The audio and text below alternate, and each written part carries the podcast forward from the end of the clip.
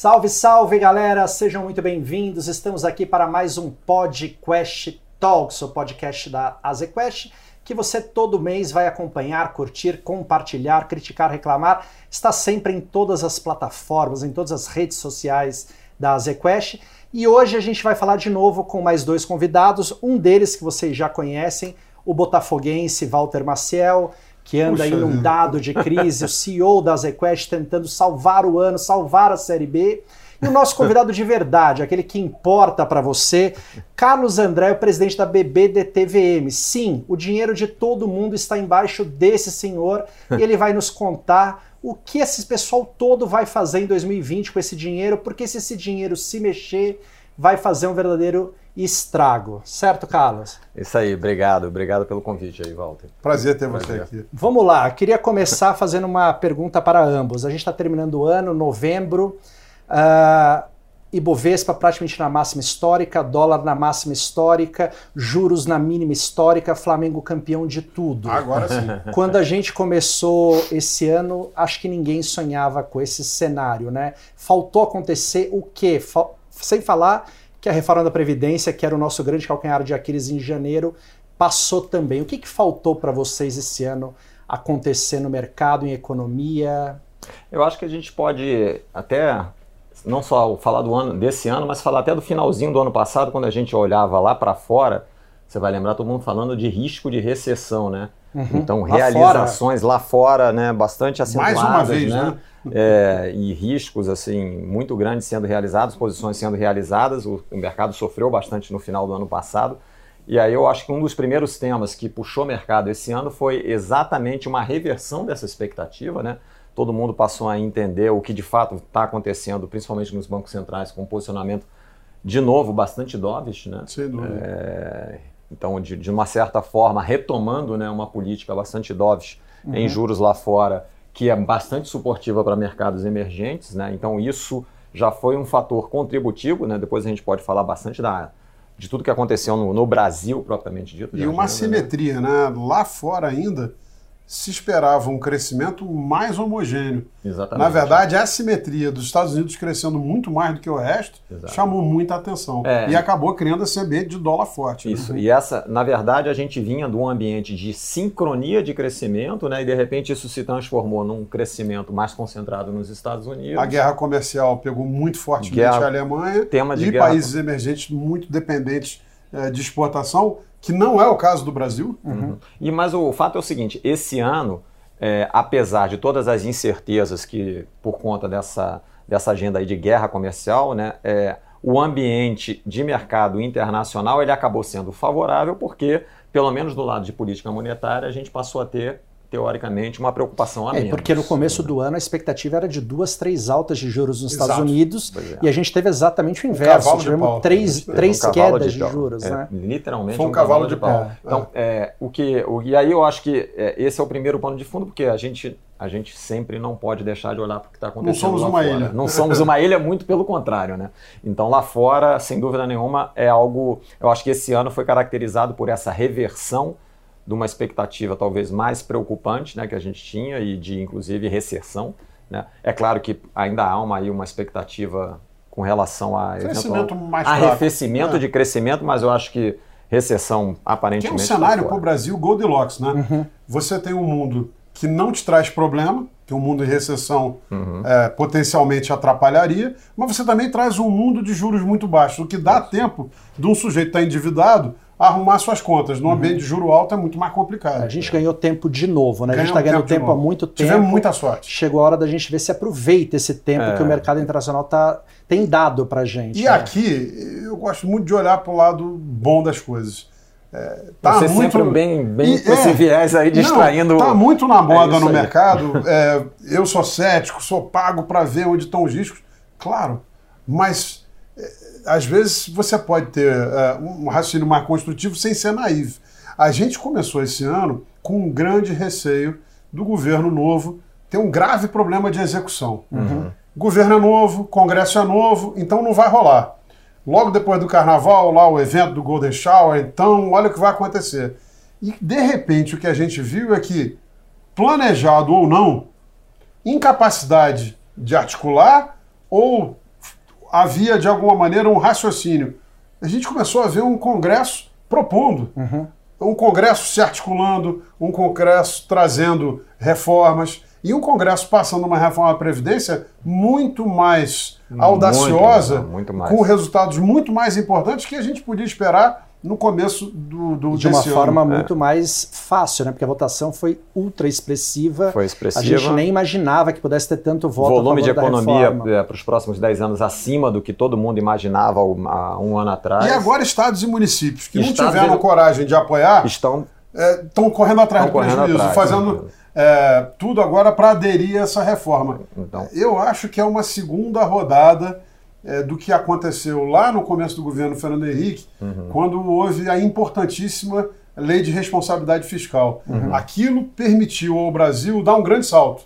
É, eu acho que a gente agora está construindo é, as condições para dar um outro salto é, institucional muito grande. É, a gente vai terminar o ano né, com, com, acho que com um PIB aí, com, quando você analisa aí os, os crescimentos provavelmente do, do último trimestre, a gente vai estar tá com um crescimento, um ritmo de crescimento da economia, né? Realmente aí já acima dos 2%, né? Vamos entrar, eu acho que 2019, é, 2020 num, num outro ritmo de crescimento. Na margem, né? Entre 2,5 e 3. Né? É. Tem o carry de crescimento, né? 19 para 20, que eu acho que vai ser favorável.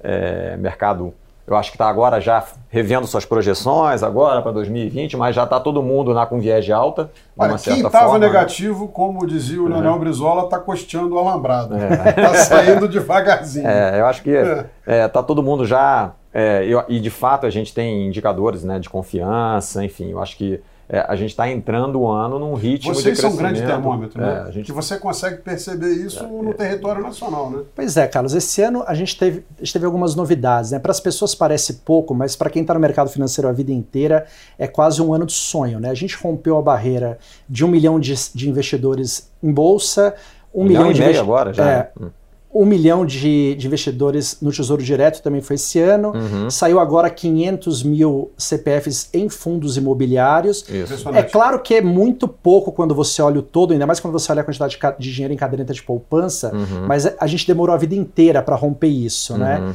Você acha que esse caminho não tem mais volta? Quer dizer, a Selic vai continuar baixa pelo menos mais um ou dois anos, quando subir, talvez nunca mais venha para dois dígitos.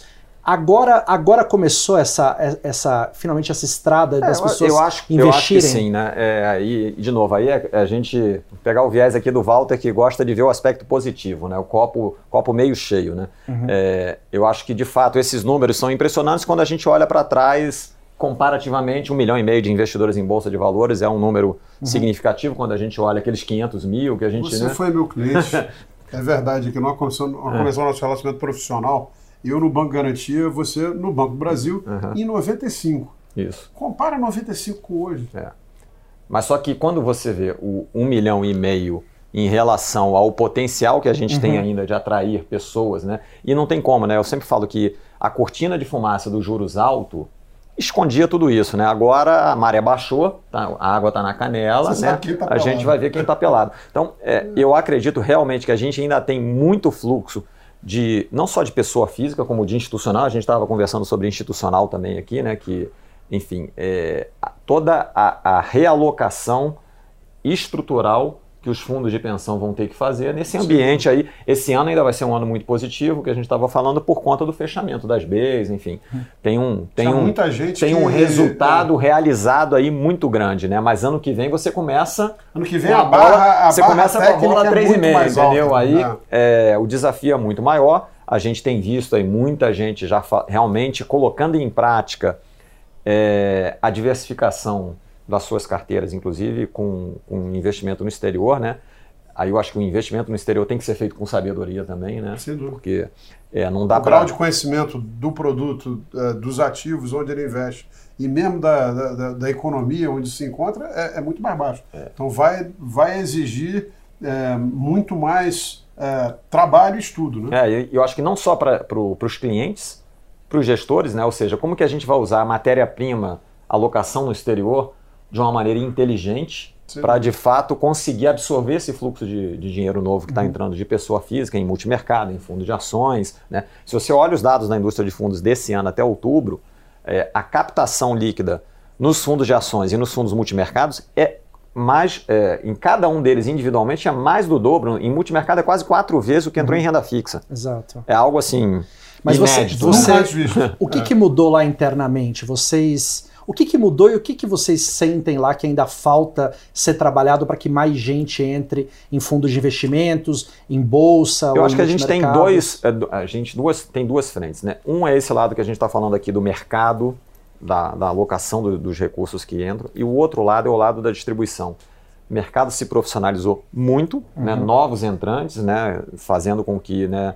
O dinamismo da, do, do, mercado sob a ótica de distribuição mudasse, né? plataformas independentes, soluções digitais, etc. Muito mais competição. Muito mais competição e muito mais profissionalismo como consequência da maior competição, né? não só dos novos entrantes, como dos bancos também. Uhum. Todo mundo, é, de fato, é, implementando algo que ficava muito no discurso, que é vamos colocar o cliente no centro porque no longo prazo só vai sobreviver quem de fato uhum. gera valor. Gerar valor para o cliente e que o cliente perceba que está tá recebendo algum valor agregado por parte daquela solução. Né? Então, quando você combina esses dois lados, né, o lado da revolução na distribuição com o lado dos juros baixos, né, com uma perspectiva de médio e longo prazo, né, isso assim é de fato uma revolução total. Game changer. É. E o cliente? Eu, é, Como está o cliente nesse momento? É, é, eu acho que, de novo, é, o, os clientes, a, a, nossa percepção lá, primeiro, é que ainda tem muita gente. É claro que o bolo tem que crescer, né? Então, você tem que aumentar a poupança né, de uma maneira geral, né? Uhum. A economia precisa crescer, desemprego diminuir, porque se o bolo também não cresce, não, você não, assim, não dá para a gente achar que o volume de recursos que vai ser canalizado, principalmente de pessoas físicas, para investimento, vai continuar crescendo eternamente se a economia não crescer, né? É, mas o que parece é que ainda tem muita gente para entrar, né? que ainda está em aplicações muito tradicionais. Né? O nível de penetração, a, o Banco do Brasil tem 65 milhões de clientes ativos, né? a gente estava falando sobre isso, em conta correntes, algo aí entre 22 e 25 milhões de clientes com conta corrente. E temos em torno de 3 milhões, um pouco menos de 3 milhões de investidores em fundos de investimento. Então, quando a gente olha o copo mexer, assim, tem um enorme potencial ainda para isso crescer. Uhum. Quando esse pessoal vier para fundos de investimento ou para mercado de capitais de uma maneira geral, é novo fluxo, né?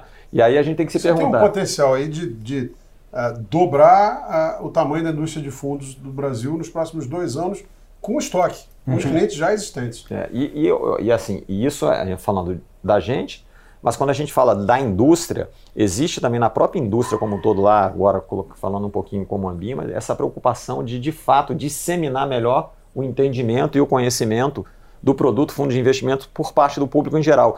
Ainda é um produto muito pouco conhecido uhum. pelo público em geral. Sim. Né? E quando você olha, a gente está falando do tamanho da indústria como um todo, mas também tem que acontecer uma redistribuição dentro da indústria.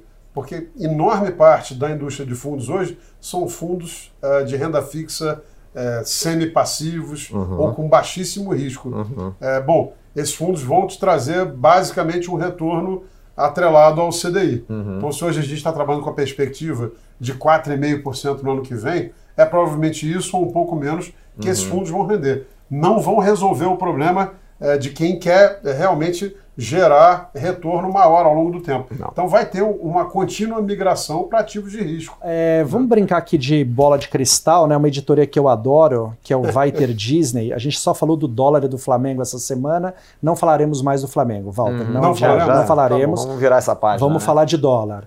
É, só se fala nisso, né? O dólar 4,25, 4,27. A gente está falando aqui em final de novembro. Uhum. É, parece a, a, primeiro, né, parece todo mundo surpreso do dólar estar tá nesse patamar. Até um mês atrás a gente não falava nisso, basta ver o Fox, que ainda está em 4, estava em 4. Uhum. E agora todo mundo falando em 4,50, mais perto de 5 para o ano que vem. Para o sujeito que vai para a Disney, Carlos, o que, que você acha? É, bom, eu acho que é, para o sujeito que vai para a Disney, de fato, assim. Vai para o Rio de Janeiro. É, aí eu acho que não tem jeito, né? Eu acho que a melhor estratégia realmente é você tentar pegar aí uma média, pelo menos aí de uns dois meses, para você, de fato, né, não, não ficar ao sabor de uma cotação que possa estar distorcida por algum fator ou por, por outro. É, agora, a gente olhando sobre a ótica de investimento, eu, aí eu concordo bastante aqui com o que o Walter falou, assim, é difícil você achar que a 4,27 é um bom ponto de entrada, entendeu? Uhum. É, eventualmente até como um hedge, enfim, dentro de uma estratégia mais ampla, possa fazer algum sentido. Agora, para quem um vai para a Disney, mas para investimento... Como um call direcional, é, assim, é, não parece ser uma, um, um call que a gente acha que faça muito sentido né, no médio e longo prazo. O Brasil ficou mais barato para o estrangeiro. É. Mas a 4,27 a gente leva o dólar a sério como investimento, Walter? Sem, sem prazo, sem Disney, sem, sem hedge, como investimento. O não, cara não levaria. Não levaria. Não levaria. Eu, acho, eu acho que tem uma combinação de coisas. Um é fato que a nossa moeda sempre desfrutou de um juro muito mais alto que o resto do mundo. Uhum. E isso garantia para alguns investidores estrangeiros um retorno, é, de novo, como nós fazemos aqui, ah, o, o rentista. É. Você tem um retorno de é, risco muito baixo. Quando o estrangeiro dizia, não, mas existe um risco Brasil, a gente falava, olha, dívida pública local brasileira jamais foi sequer renegociada ou uhum, teve um uhum. dia de atraso. É. Então, para a gente é um retorno Vai bater certo. na inflação. É. E muitos estrangeiros passaram a vida buscando um pouco desse retorno. Como nossa taxa, o nosso juro real hoje está muito baixo. E se você quiser é, comprar aqui o, o, o, nosso CDI e swapar para se proteger com dólar, vai sobrar uma taxa é, muito próxima ao que você pode conseguir lá fora. Eu acho que é, tem um dinheiro de portfólio que saiu. A gente perdeu esse. Perdemos. Um outro Não lado. é um carry ainda que um carry que desapareceu. Né, mas, Exato. Em termos relativos, você tem outros países, né, surpreendentemente, né, Turquia, México, assim, uhum. África do Sul, etc., que estão dando um carry bem mais atrativo do que o Brasil. Né, Muito melhor. Então... E que é um sinal de que as coisas aqui estão mais saudáveis. Né? Uhum. Vamos falar sobre outra classe de ativo interessante esse ano. A gente teve os fundos de previdência. Né? Eles são, acho que foram o, que, o quarto que mais captou. Uhum, o assunto isso. previdência, a gente falou o ano inteiro disso, né, por outras razões. Mas se é uma coisa que o brasileiro acho que já entendeu, é que está por sua própria conta e risco cuidar uhum. da sua aposentadoria. Uhum. As pessoas direcionam isso a fundo de previdência e o fundo de previdência está numa transformação, né, Carlos? Porque é, não faz, eu, na minha opinião, nunca fez sentido, mas agora parece óbvio que não faz sentido um fundo de previdência, que é um investimento para longo prazo, você ser 100% conservador uhum. com, esse, com essa parte do seu patrimônio. Né? Uhum. Se você tem que correr risco, pelo menos para mim, alguma coisa, tem que ser ali que você uhum. tem prazo a seu favor. É. Agora, como não tem juro para ajudar, obrigatoriamente vai ter que mudar o perfil dos fundos. Né? É, eu acho que é, está acontecendo o mesmo fenômeno que está acontecendo com a indústria de fundos, né? Acho que assim, a previdência é um, é um substrato do que acontece na indústria como um todo, mas realmente com esse, assim, é, o que contribui bastante para essa transformação também é, da percepção do produto de previdência, sem dúvida nenhuma. Primeiro, a discussão da reforma, né? Uhum. Acho que, enfim, é, o assunto de fato é, veio para o radar e veio para o foco da sociedade como um todo e o produto ganhou muita relevância como uma necessidade, né, digamos uhum. assim. Né? De geração de poupança de longo prazo. E é, eu acho que, é, sob a ótica do contexto de juros baixos, ele está passando pela mesma transformação que a indústria e que os investimentos, que o mercado de capitais está passando como um todo. Né?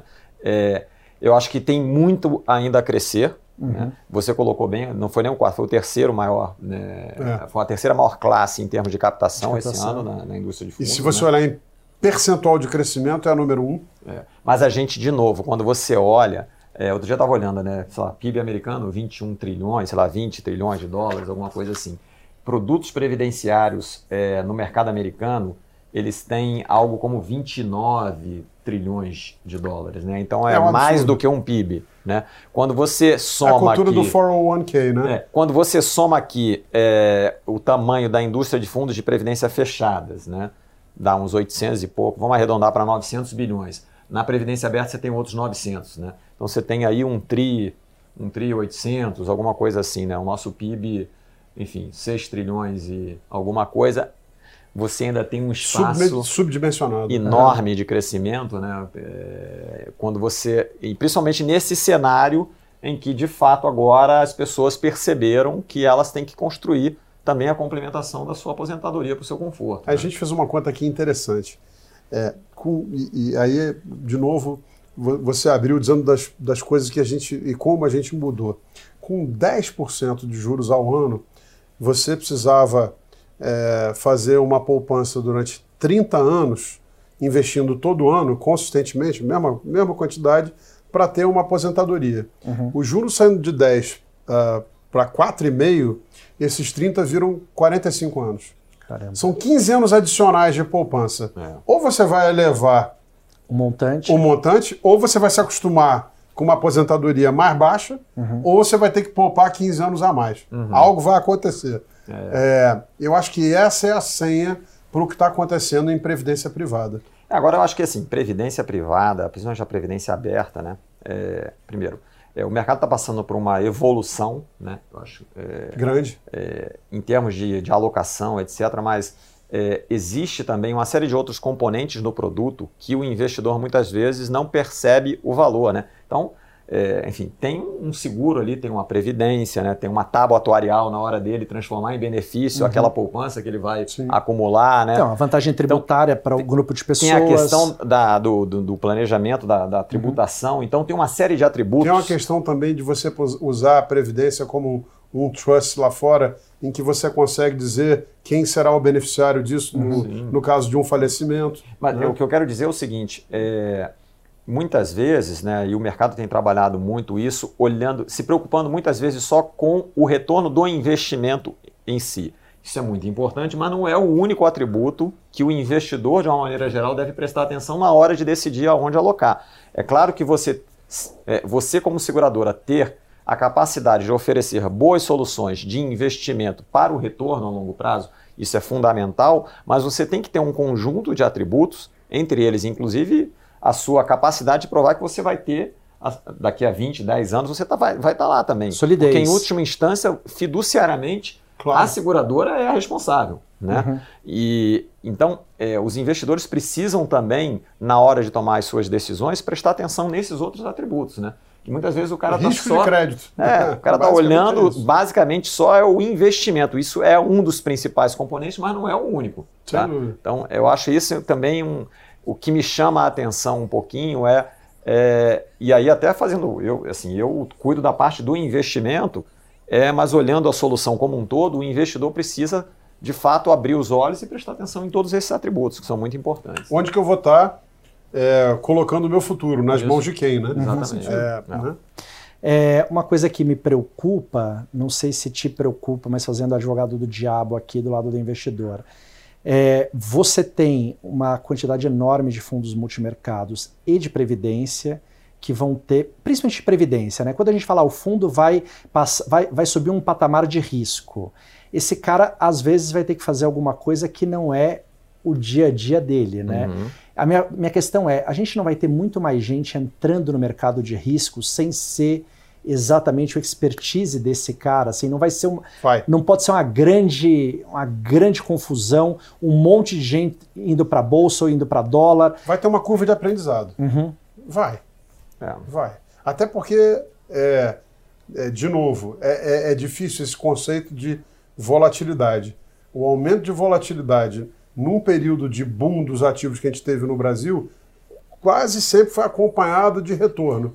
Então eu vou aumentando o retorno. Por exemplo, é, vou pegar o nosso fundo macro esse uhum. ano, o Quest Max. Ele está dando 230 do CDI, não sei, está dando 11% no ano e você sabe que os juros correntes são 5%. Uhum. Então o fato dele ter uma volatilidade de 8% ao ano, é, é esse é o fundo nosso é que o... usa mais o orçamento de risco. 8 ao ano, 8 ao ano já é uma volatilidade parruda. Uhum.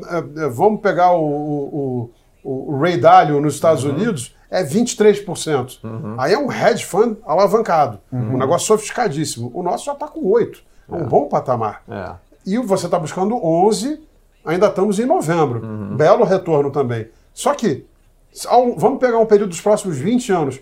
Eu vou te dizer que eu vou ganhar duas vezes, duas vezes e meia os juros todo ano a, a, lógica diz que vai ter que ter algum ano que você vai entregar alguma coisa. Até porque eu acho que. Esse aprendizado. Quanto, e aí, pegando o ponto aqui do Teco, é assim: o quanto que o investidor médio vai estar preparado, porque uma coisa é você ter uma vol de 8, que é uma vol é, já parruda, parruda e aí tem que olhar os seus draw, o drawdown também do fundo, etc. Uma coisa é o cara tá, tá preparado para absorver uma perda ou uma vol de 8%, né? Quando o juros está rodando a 12, uhum. 10, 14, etc.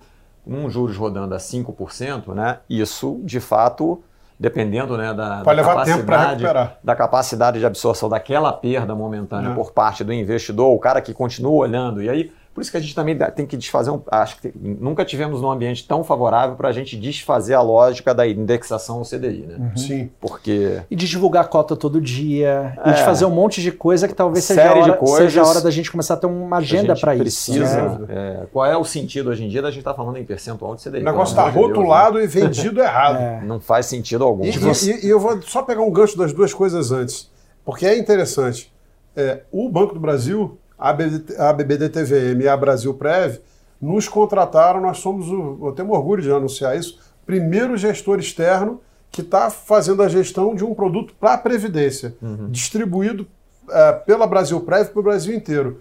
O produto que eles selecionaram é um produto multimercado, que tem mais ou menos metade do orçamento de risco desse que eu falei. Então nós já estamos falando de algo próximo a 4 ao ano. É, por quê? Porque eles entendem que para a Previdência Complementar ao longo do tempo trazer um excesso de retorno, você precisa de algo é, que realmente tem essa capacidade de geração de alfa.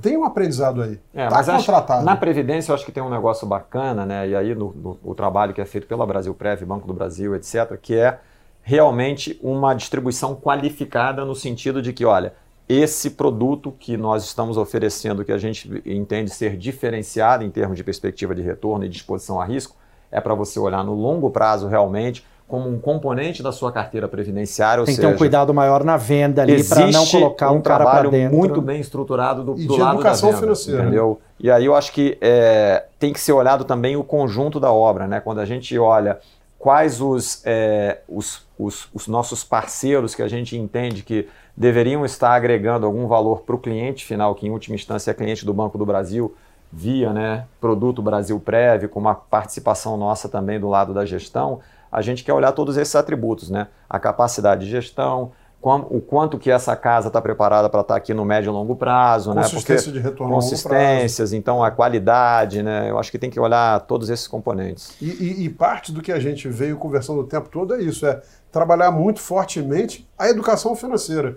Eu acho que esse é o nosso grande desafio. Na verdade, é, eu percebo isso hoje, é, a gente vem cobrando do governo, das pessoas, de indivíduos, uma um comportamento à altura é, do que um novo padrão de ética hoje no mundo exige. É, uma preocupação é, com o, o- o ecossistema em que a gente participa. E o que a gente vê é que ainda no ecossistema financeiro é, não existe esse comportamento. Então, acho que esse processo de aprendizado não é só do investidor, mas é também por parte Dos dos, agentes, né? dos agentes. É, É, vender produto, não porque você tem um FII ali grande de estruturação, é, ter responsabilidade com o cliente, entregar para ele não um produto que é, nesse ano está dando muito mais retorno que os outros. Hum, a bola mas da vez, você, né? é, mas que você acha que ao longo do tempo tem capacidade de dar esses resultados de maneira consistente? Eu acho que esse cuidado vai ter que ser cada vez maior. Por quê? Porque com taxas de juros muito mais baixas, um erro na hora da construção do portfólio vai levar, vai levar muito mais tempo Mas já está né, para ser compensado. Eu acho que tem muito, tem muito para melhorar, mas eu acho que o- a boa notícia é que já está acontecendo. Tá acontecendo. Assim, não- assim, quando a gente olha a curva de aprendizado dos agentes nesse trabalho de educação, acho que a gente melhorou muito e não tem como ser diferente, né? Porque com a, com a disponibilidade de informação, Uhum. né? Hoje em dia, se você não fizer isso, A transparência é muito maior. não- lá na frente vão sobrar poucos, né? Muito bem, foi bom, foi bom para vocês, foi ótimo, né? Foi maravilha. Não. Carlos, obrigado. Walter, obrigado. Valeu, Teco. Olha só, Obrigado. se você gostou, compartilha, manda para os amiguinhos, critique, sugira. Se você gostou desse também, saiba que tiveram outros dois, né? A gente falou com o Dato, E da nós- Eleven Financial, e com o E o primeiro com o Guilherme com o Benchimol. Guilherme Benchimol. Você acha tudo por aqui, tudo que ficou para trás, se não até o mês que vem, certo? Teremos muitos outros. Ah, é isso aí. Tchau. Obrigado. Tchau. Obrigado a você.